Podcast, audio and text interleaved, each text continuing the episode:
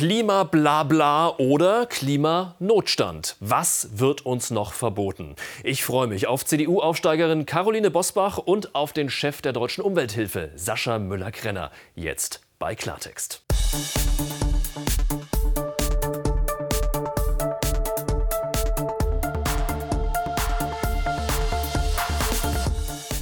Klartext aus Berlin. Schön, dass Sie bei uns sind. Herzlich willkommen. Schönen guten Abend und guten Abend an meine beiden wunderbaren Gäste heute. Caroline Bosbach ist nämlich bei uns. Sie vertritt die nächste Generation beim mächtigsten Wirtschaftsgremium der CDU. Sie ist Bundesvorsitzende des Jungen Wirtschaftsrates. Ihr Vorwurf, die Grünen haben das Oberziel, die Gesellschaft umzubauen. Verbote sind für sie sinnlos, unwirksam und zu teuer. Werden wir drüber reden. Herzlich willkommen.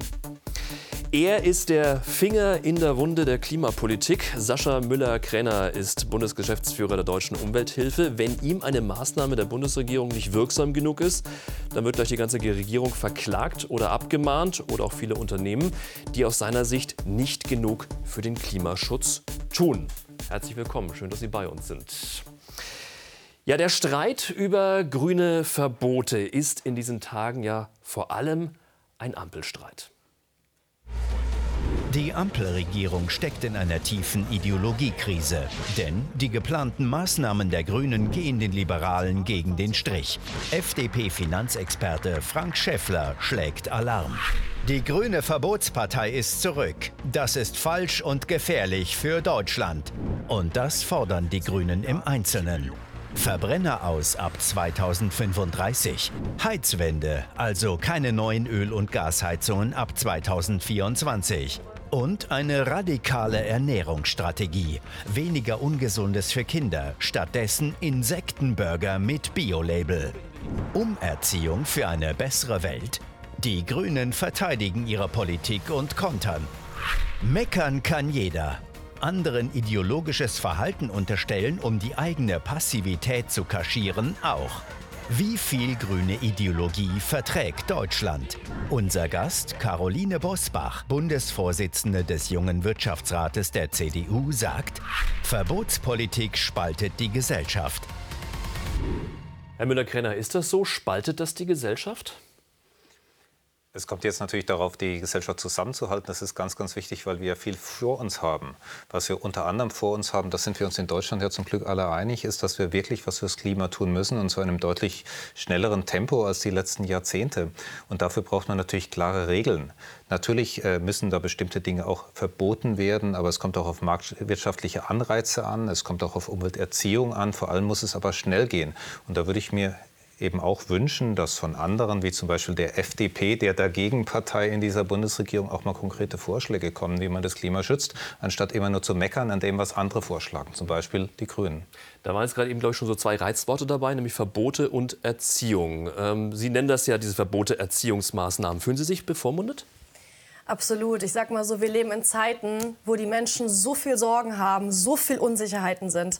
Und ich gerade in, gerade im Moment, gerade in diesen Stunden, in diesen Wochen und Monaten, ein Verbot nach dem anderen. Wir haben es gestern gerade wieder gehört, auch seitens der EU. Es soll irgendwie Sanierungszwang für bestehende Gebäude, die alle nicht energieeffizient genug sind, energetisch nicht äh, äh, sorgfältig genug äh, im Bestand. Und das sind Sachen, die nicht gehen, die nicht funktionieren. Es fängt bei den Kosten an, es hört bei der Umsetzung auf. Kannst es den Menschen nicht mehr erklären. Und es sehen nicht nur die, die Liberalen so, die wir gerade im Einspieler gesehen haben. Es sehen in, in der Breite der Gesellschaft oder durch die, durch die Masse zieht sich dieses Unverständnis durch. Du kannst es kaum noch begründen und rechtfertigen. Und ich mit den Leuten auf der Straße in Dialog gehe, das werden sie ja auch tun. Ich weiß nicht, was die ihnen sagen. Mich fragen die, wie soll das bezahlt werden? Wie soll ich das machen? Wie soll ich das stemmen? Und vor allem, was bringt es am Ende?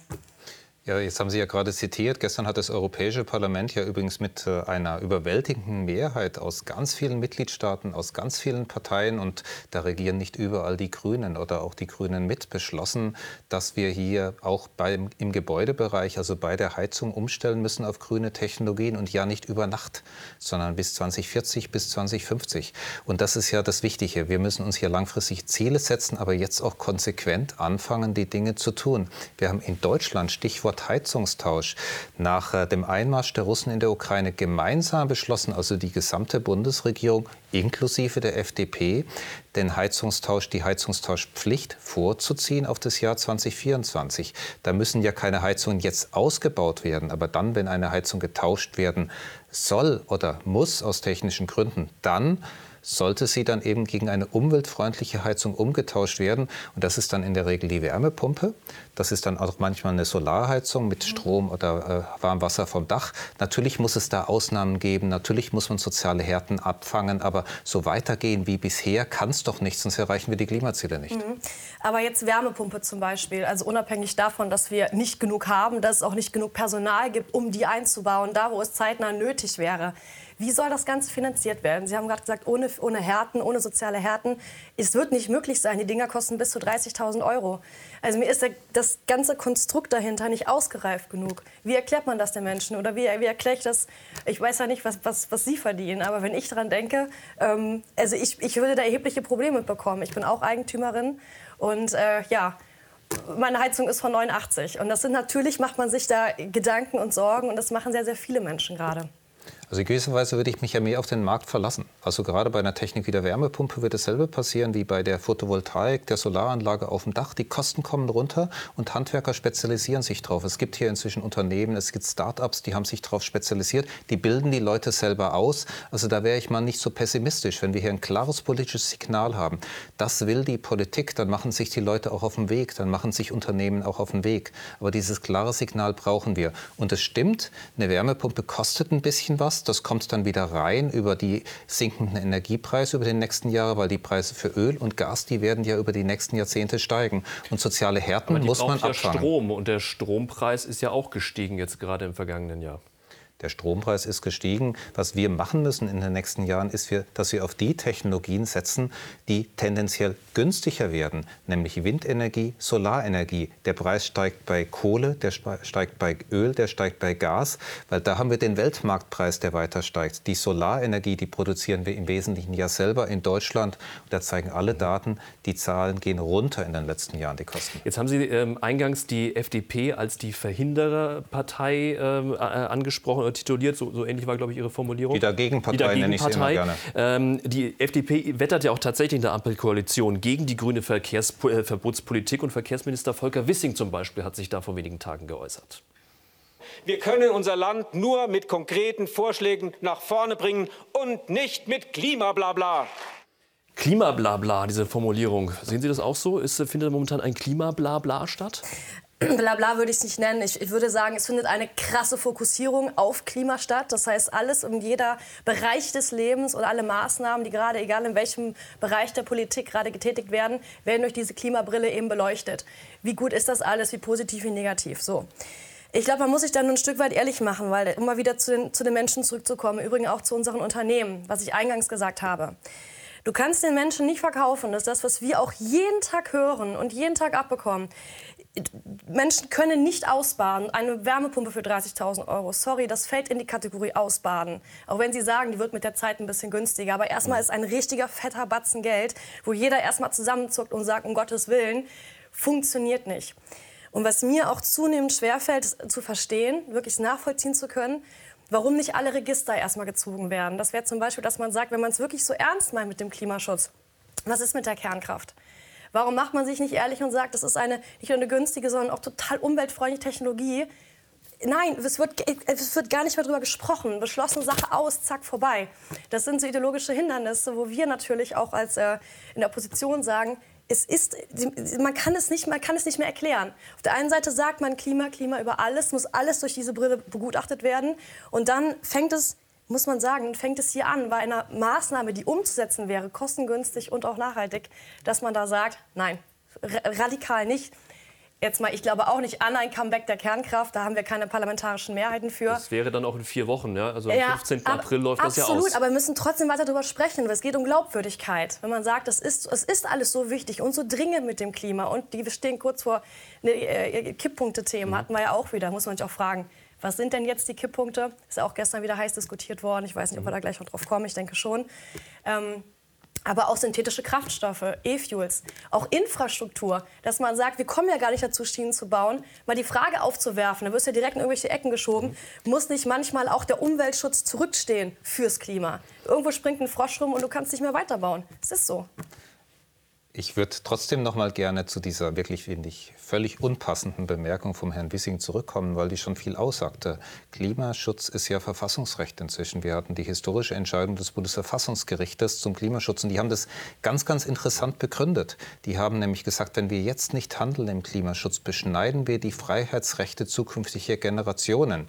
Das heißt, wenn man jetzt auch über klare Regeln redet oder wegen mir auch über Verbote in manchen Bereichen, dann tun wir das auch deswegen, damit nicht in Zukunft noch sehr viel einschneidendere Maßnahmen ergriffen werden müssen, die dann die zukünftigen Generationen ausbaden müssen. Das hat uns das Bundesverfassungsgericht aufgegeben. Und dass Herr Wissing mit sowas rhetorisch so umgeht und von Klimablabla redet, das zeigt, sage ich mal, dass er nicht so richtig über das Thema nachgedacht hat. Und es ist ja schön, dass er sagt, wir brauchen jetzt mal Vorschläge. Ich merke immer nur, wenn Dinge vorgeschlagen werden, kommt ein Nein, ein Nein zum Tempolimit, ein Nein zum Verbrenner aus. Stattdessen werden weitere Autobahnen gebaut. Die Deutsche Bahn ist in einem miserablen Zustand. Dafür ist Herr Wissing auch zuständig. Und da müsste, glaube ich, ein bisschen mehr passieren. Aber lassen Sie uns noch mal auf die Verbotspolitik an sich zurückkommen. Fleisch, Heizungen, Autos. Es gibt immer mehr Deutsche, die sagen, diese ganzen Verbote, das ist jetzt einfach zu viel. Sind Freiheit und Klimapolitik überhaupt miteinander vereinbar? Geht das? Ja, natürlich. Ich bin voll davon überzeugt, dass immer Klimaschutzpolitik wirklich nur in einer freien demokratischen Gesellschaft möglich ist. Schauen wir mal nach China.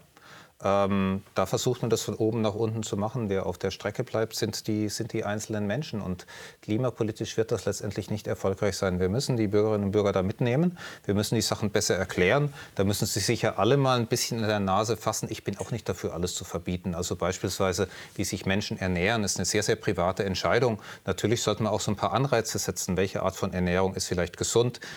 Man muss die Kosten der Lebensmittelproduktion auch richtig bewerten. Also gerade bei der industriellen Fleisch Fleischproduktion. Wir machen ja, wir machen das nicht nur auf Kosten der Tiere, fürchterliche Haltungsbedingungen teilweise, sondern ruinieren damit auch unser Trinkwasser, unser Grundwasser durch die ganze Gülle, durch die ganzen Abfälle.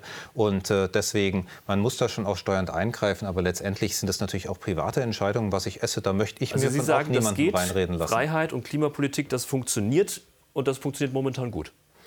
Ich würde mal sagen, das funktioniert nicht überall gut. Äh, man sollte natürlich überall dort schauen, wo kann man jetzt Dinge über den Markt regeln, äh, wo es nicht geht oder wo bestimmte Dinge einfach unvernünftig sind, finde ich, braucht man auch Regeln. Dann darf man solche Produkte nicht erlauben. Wie sehen Sie das? Ist das miteinander vereinbar? Freiheit und Klimapolitik, funktioniert das? Ja, da Momentan hat man nicht den Eindruck. Äh, ich wollte gerade sagen, äh, wir führen ja gerade die Diskussion, was wir auch eingangs schon festgestellt haben, gemeinsam. Es, es, kommt ein Verbot nach dem anderen. Also inzwischen ist es ja wirklich so, dass, dass fast im Wochentakt irgendwas kommt oder gerade in den letzten äh, zwei bis drei Wochen gehäuft. Sei es jetzt Ernährung, sei es Gebäudesanierung, sei es Heizung, Verbrenner aus. Es, es geht ja immer weiter.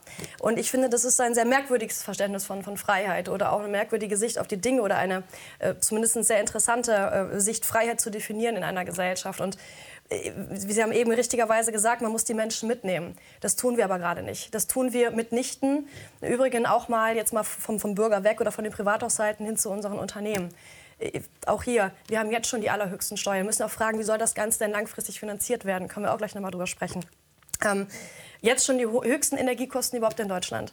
Wir, wir, wir, deindustrialisieren uns gerade. Und ich glaube nicht, dass das das Ziel ist. Unternehmen müssen sich gerade überlegen, schrumpfen wir oder verlagern wir unsere Produktionsstätten ins Ausland?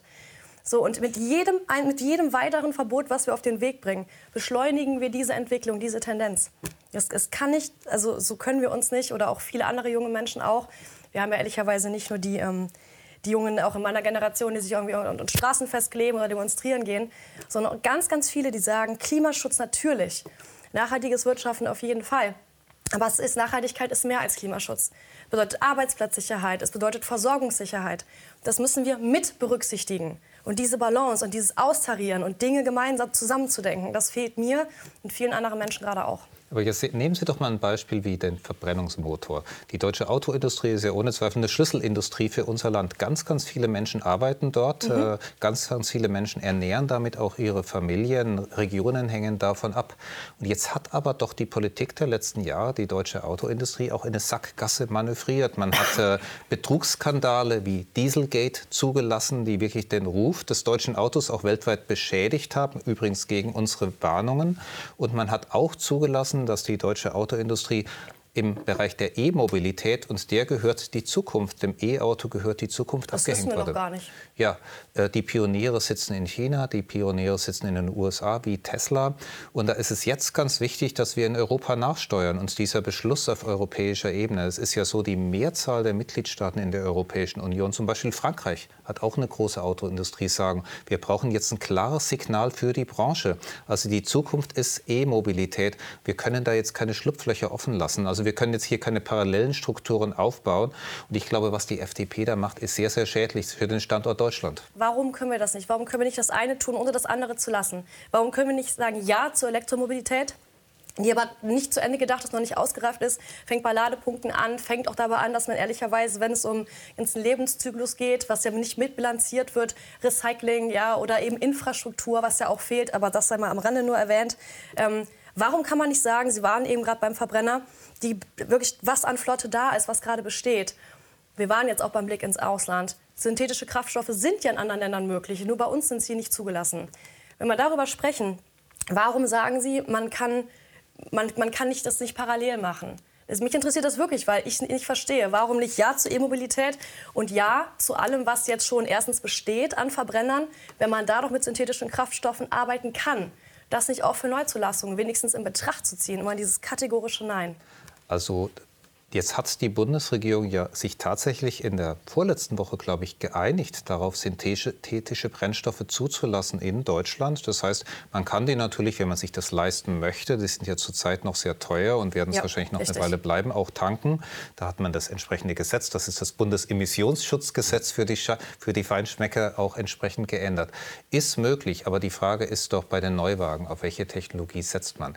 Es geht ja jetzt nicht um die Autos, die jetzt fahren, sondern es geht um die Autos, die dann nach 2030, nach 2035 zugelassen werden.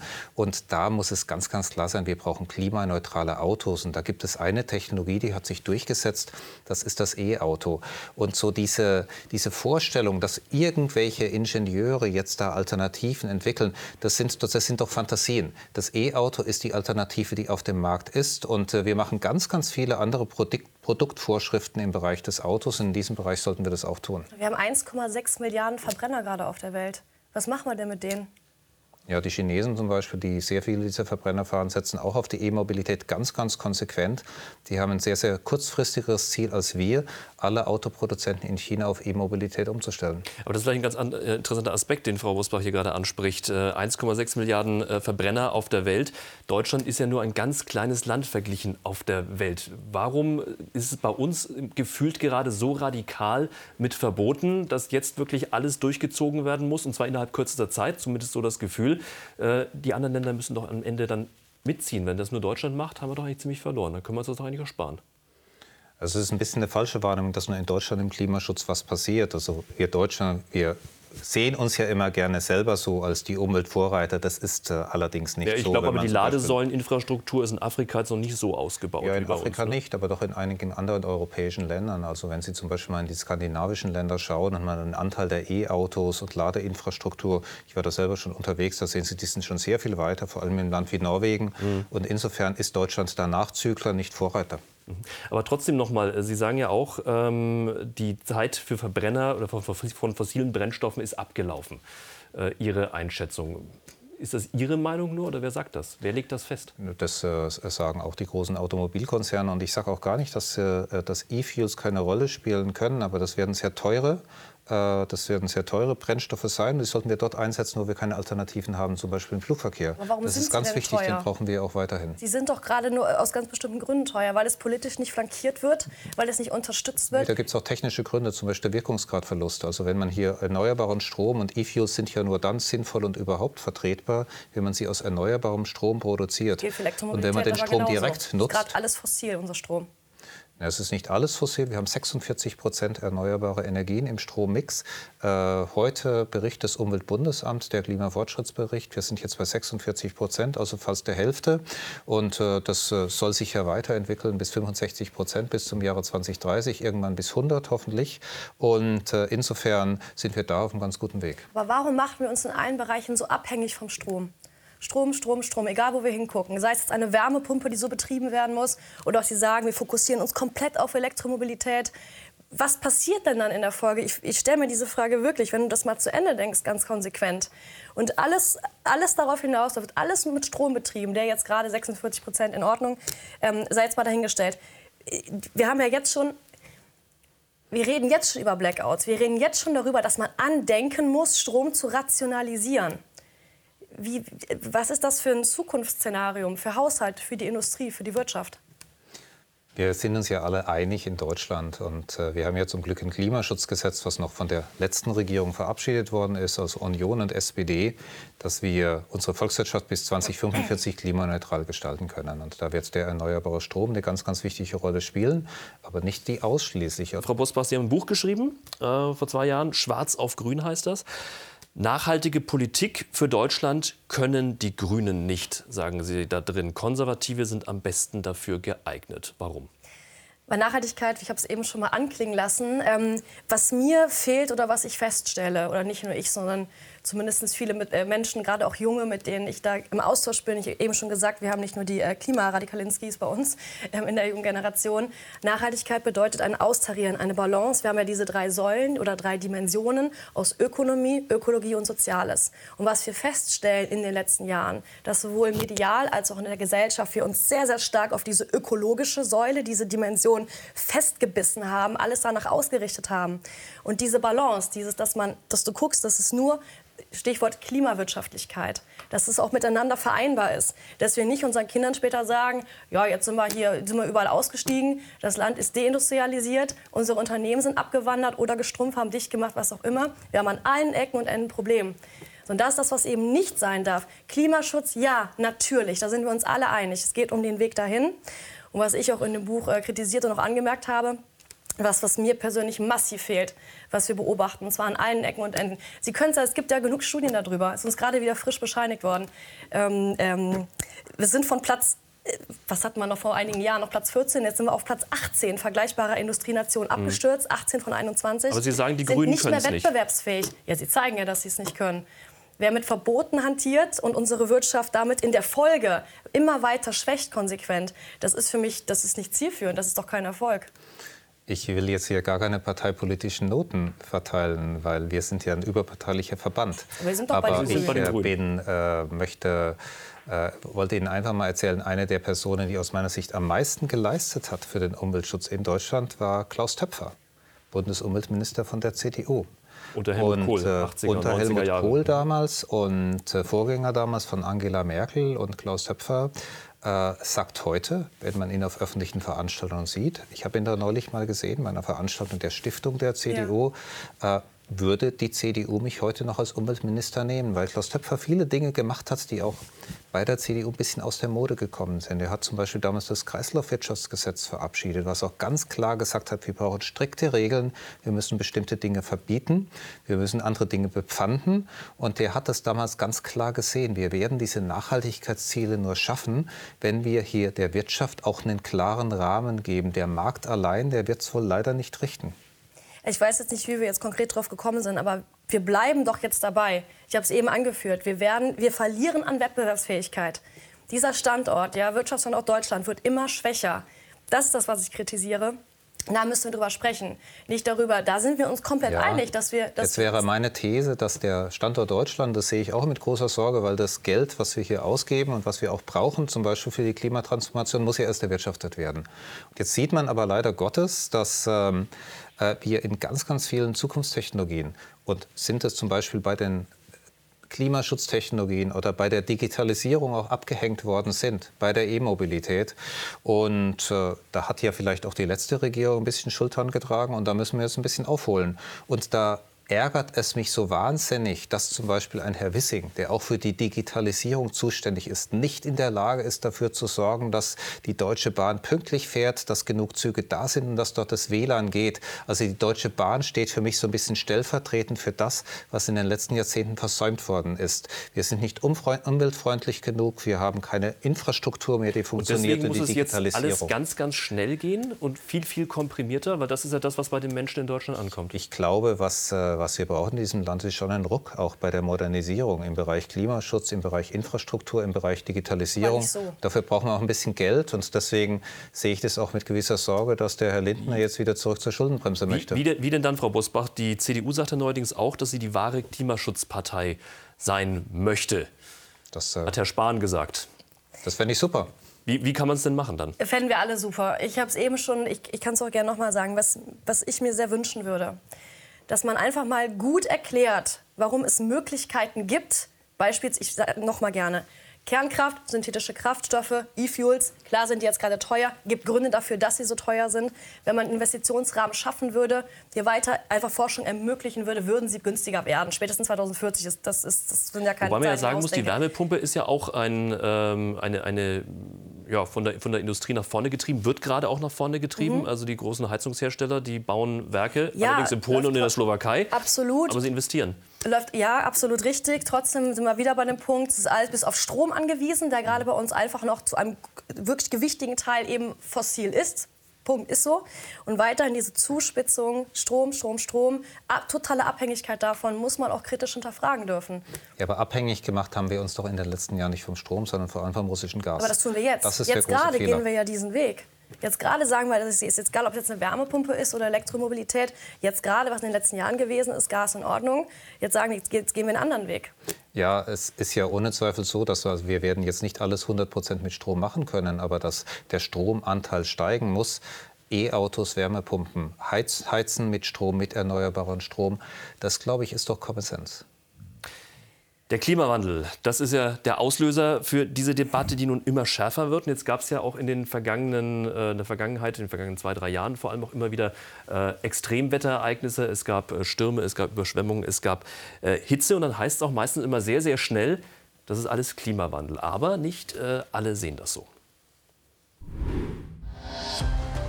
Flut, Dürre und höllische Hitze. Deutschland hat mit Klimaextremen zu kämpfen. Doch woran liegt's? Die Bundesregierung legt sich fest, Schuld daran sei die Klimakrise. Von 2000 bis 2021 sind mindestens 145 Milliarden Euro Schäden durch die Folgen der Klimakrise entstanden. Wenig später muss die Regierung diese Zahlen korrigieren. Denn nicht jedes Extremwetterereignis hängt mit dem Klimawandel zusammen. Der ehemalige Umweltsenator von Hamburg, Fritz Fahrenhold, sieht ein System hinter der grünen Politik. Es wird Angst und Panik verbreitet, die Welt stürzt ab, Feuerball, ganz schrecklich. Und dann kann man den Menschen sogar gegen ihre eigenen Interessen äh, Dinge zumuten. Da kann man ihnen sagen, hier nimm dir dein Auto weg. Dann kann man sagen, ja, wir nehmen deine Gasheizung weg. Ich unterstelle den Grünen nicht, dass sie nicht das Gute wollen, aber sie bewirken viel, viel Schlechtes. Herr Müller-Krenner, warum muss immer gleich mit dem Weltuntergang gedroht werden? Na, Angst ist nie ein guter Ratgeber und äh, deswegen würde ich auch nie dazu raten, den Menschen Angst zu machen, sondern Passiert aber äh, gerade. wir sollten uns Sorgen machen, aber man muss natürlich auch den Menschen Hoffnung geben. Also man muss auch zeigen, wo geht es lang, was sind äh, die Lösungen. Und jetzt aber noch mal zu diesem äh, Thema. Äh, sind es jetzt Wetterereignisse? Gab es sowas schon immer oder ist es die Klimakrise? Ähm, die Zahl der Events, das ist die Klimakrise. Natürlich hat es auch schon immer Stürme gegeben, Überschwemmungen. Aber was wir ja weltweit sehen, ist, dass diese Ereignisse zunehmen, dass sie extremer werden. Deswegen kann man das einzelne Ereignis jetzt nicht auf die Klimakrise zurückführen, aber die Gesamtheit eben schon. Frau Bosbach, wie sehen Sie das? Ähm, wird uns der Klimawandel manchmal schlimmer verkauft, als er wirklich ist? Also ich bin, muss jetzt ganz ehrlich Stichwort sagen, Angst? ich bin, ja, ich wollte gerade sagen, ich bin jetzt absolut keine Expertin auf dem Gebiet, würde mir jetzt niemals anmaßen zu sagen, wo jetzt ganz genau und präzise und fa faktisch untermauert mhm. jetzt zum Beispiel Ahrtal, wo die ganzen Überschwemmungen hergekommen sind. Mhm. Darum geht es nicht. Aber auf ihre, um auf Ihre Frage zu kommen, dieses ständige Arbeiten mit Dystopien und Menschen dadurch auch natürlich gefügig zu machen, weil das tust du. In dem Moment, wir, wir haben es gerade gesagt, Angst ist ein schlechter Ratgeber und die nicht mehr klar denken können, sondern erstmal Panik haben. Ähm, funktioniert bei Deutschen erstaunlich gut. Wir sehen es nicht nur bei Klima, wir haben es auch bei Corona gesehen. Da war ja, da hat ja gar nichts mehr funktioniert. Da war ja zum Teil da wusste man ja gar nicht, da kamst du ja mit Argumenten gar nicht mehr durch. Mhm. Das ist das, was ich grundsätzlich in sämtlichen Politikfeldern äh, mit, mit wachsender Sorge beobachte. Emotionalisierung, Moralisierung, die, wirklich die fetteste Moralkeule und Drücken auf Emotionen und auf die Gefühlsebene, um gewisse Ziele zu erreichen. Das finde ich grundsätzlich, egal worum es geht, ob es um Gesundheitsschutz geht oder eben um Klima, sehr, sehr schwierig.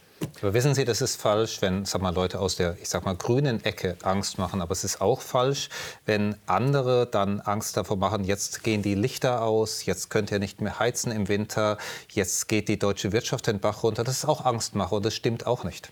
Aber wir sind uns doch trotzdem einig, dass es so, dass Dystopien zu zeichnen niemandem hilft. Das hilft niemandem. Wie gesagt, Angst ist ein schlechter Ratgeber, was ich mir wünschen würde. Und auch, ehrlich gesagt, in dieser Bundesregierung richtet sich vielleicht auch an alle daran beteiligten Parteien und an die Opposition, so ein bisschen konstruktiver Streit um die Lösungen.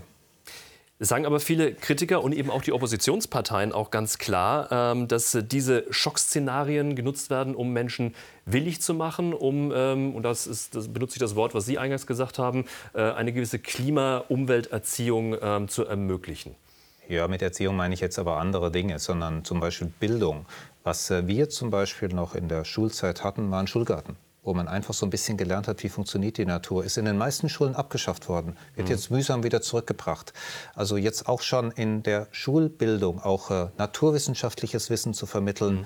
Was passiert denn da? Was passiert mit unserem Erdsystem? Was passiert mit der Natur, mit der biologischen Vielfalt? Das ist, glaube ich, ganz, ganz wichtig. Und da haben wir uns zu sehr auf andere Dinge konzentriert in den letzten Jahrzehnten. Und dieses Wissen auch um die natürlichen Zusammenhänge ist leider ein bisschen verloren gegangen. Aber ist ja schwierig. Dann kommt wieder, müssen es auf die Wissenschaft stützen. Das kommt ja jedes Mal. Das ist ja was, was immer wieder kommt. Ähm, jetzt sind wir gerade seit gestern frisch in der Diskussion. Ich muss es noch mal Stichwort Kipppunkte sagen. Es fällt zunehmend schwer, auch jungen Menschen sowas zu vermitteln, weil die stellen Fragen. So, und dann, wenn die dann kommen und sagen, na ja, die Wissenschaft ist sich hier auch offensichtlich nicht ganz einig, wir haben es gestern wieder gesehen, wie sieht es denn jetzt aus? Wir hatten das Thema heute Morgen, ich habe schon mit, schon mit, mit Schülern heute Morgen gesprochen, habe ich auch gesagt, Leute, das ist, ich verstehe, ich verstehe gut, dass da Zweifel sind und dass du Dinge wirklich sehr, sehr gut erklären musst. Und wenn diese Restzweifel bleiben, kannst du die Menschen nicht mitnehmen. Das wird nicht funktionieren. Ja, wir haben ja gesehen, dass leider im Erdsystem schon einige Dinge ins Rutschen gekommen sind. Äh, wir haben jetzt die Arktis ist im Sommer eisfrei, in der Antarktis brechen große Stücke ab. Was genau passiert, wissen wir nicht, weil wir nicht in die Zukunft äh, schauen können. Wozu ich schon raten würde, ist, sagen wir, nach dem Vorsorgeprinzip ein bisschen vorsichtig zu sein, was wir da mit dem Planeten tun. Absolut, da müssen wir aber auch politisch vorsichtig sein. Dann geht aber, wenn wir das sagen, dann muss aber auch implizieren, dass wir nicht den Brechhammer rausholen, nicht mit der Holzhammer-Methode wie gerade durch die ganze Republik rennen und überall Knüppel reinschlagen, sowohl für den, äh, Privat, äh, äh, für den Privathaushalt als auch für die Wirtschaft. Ständig mit, die, mit, mit radikalsten Methoden vorgehen, das kann man ja gar nicht mehr anders sagen. Verbieten, vorschreiben, Grenzen setzen, Grenzen ziehen. Vielleicht, wo man das Gefühl hat als Bürger, ist das jetzt willkürlich oder bringt das überhaupt was? Und auch gerade die Politik ja. der Grünen, sie sagen, sie wollen das jetzt ähm, neutral und ähm, ähm, ganz objektiv beobachten. Aber das, was wir gerade sehen, das ist die Melonpartei, ja, außen grün, in rot. Das kommt beim Bürger nicht an, das kannst du vergessen. Na, jetzt haben wir uns in den letzten Jahrzehnten aber auch ein bisschen Zeit gelassen. Also ich nehme zum Beispiel mal diesen Bereich Gebäude. Die letzte Bundesregierung und die vorletzte Bundesregierung und die vorvorletzte Bundesregierung, die haben sich alle jeweils zu Beginn der Legislaturperiode das Ziel gesetzt, zwei Prozent des Gebäudebestandes vor Jahren zu sanieren besser Wärme zu dämmen, Heizung auszutauschen, Dinge dieser Art. Am Schluss war der Schnitt bei 0,7. Also da ist auch viel versäumt worden und deswegen ist es auch tatsächlich so, wir müssen hier ein bisschen aufs Tempo drücken. Es gibt ein Modernisierungsdefizit in allen Bereichen. Ich sag's, das beste Beispiel dafür ist immer die Deutsche Bahn. So wie die Deutsche Bahn aussieht, sieht ganz viel Die haben Sie jetzt schon ein paar Mal erwähnt, äh, die Bahn. Aber ich, die Klimadebatte wird ja auch ein Stück weit jetzt zur Ampelkrise. Die Menschen in Deutschland, die merken ja, dass da Ärger in der Luft ist. Und das zeigt sich auch äh, an den aktuellen Umfragen, wenn man auf die äh, Institute mal guckt, die Umfrageinstitute der vergangenen Tage. Die AfD wird auf einmal immer stärker. Grüne und AfD sind inzwischen nahezu gleich auf in den Umfragen. Einige sehen die AfD sogar vor den Grünen in, in einigen Umfragen. Wie bewerten Sie diese, diese, politische, diese politische Stimmung? Ja, da, da haben wir den? Salat. Ich kann, kann ich nicht, nicht, nicht anders ausdrücken. Es ist genau, da kommen wir wieder, was wir eingangs gesagt haben, Spaltung der Gesellschaft. Genau das passiert. Menschen fühlen sich nicht abgeholt, sie verstehen es nicht, es wird nicht gut genug begründet, weil du es auch meiner Meinung nach nicht gut genug begründen kannst. Weil vieles einfach gerade auf, ähm, auf einer Basis getroffen wird, wo der Autonomalverbraucher draußen sagt, ernsthaft, es kann und darf nicht wahr sein. Und genau diese Menschen treiben wir an die Ränder. Treiben wir dann zur AfD, was das allerletzte ist, was wir wollen. Und ich verstehe nicht, dass hier kein Umdenken stattfindet. Dass man so weit an der Lebenswirklichkeit und an dem Alltag der Menschen vorbei Politik macht. Wenn wir, wenn wir diesen Weg weitergehen, dann sind wir irgendwann, haben wir dann wahrscheinlich nur noch AfD und Grüne. Das ist was, was, wir mit allen Kräften auch zusammen vermeiden müssen.